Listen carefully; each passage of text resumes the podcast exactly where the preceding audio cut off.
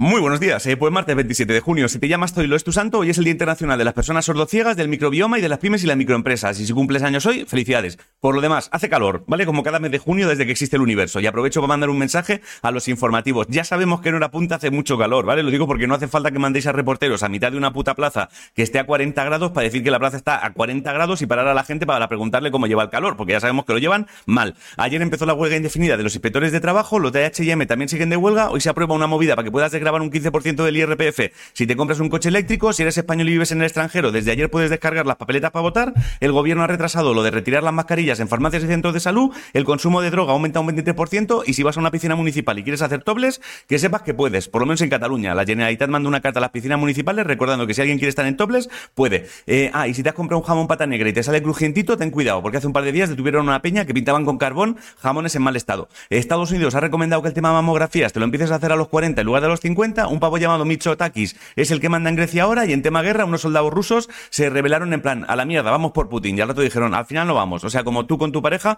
cuando le dices lo dejamos y a las dos horas mandas un mensaje en plan, te echo de menos, deberíamos volver. En deportes, en baloncesto femenino, la selección quedó segunda en la final del Eurobásquet, Alcaraz ganó su primer trofeo en pista de hierba y en waterpolo femenino, la selección femenina ganó bronce en el Campeonato del Mundo. En cultura, ayer tuvieron que ingresar de urgencia Carmen Sevilla y parece que la cosa pinta regular. Si te flipa Sting, ya puedes pillar entradas para ver su actuación el 15 de diciembre en IFEMA. Y Elton John dijo durante un bolo de ayer en Glastonbury que algo, algo pinta que esta será su última tanda de conciertos. En cosas del espacio, la NASA ha batido un récord al convertir en agua potable el 98% de la orina y el sudor de los astronautas, así que yo lo que haría es que nos cuenten cómo, cómo lo han hecho y empezamos a mear en los embalses, quedamos los lunes todos para mear en un embalse y antes de que llegue agosto, tema embalses eh, resuelto, lo convertimos en agua potable. En videojuegos, si te flipa el baloncesto y juegas a la Play y el 27 de julio sale una edición limitada de un mando que ha diseñado LeBron James, si no sabes qué comer, hazte un salmorejo, la frase de hoy es no te desanimes, es a menudo la última llave del manojo la que abre la puerta y poco más. Bueno, Londres, Gracias por lo del domingo, hostia. Y si, algún, si te gustan mucho los churros y te da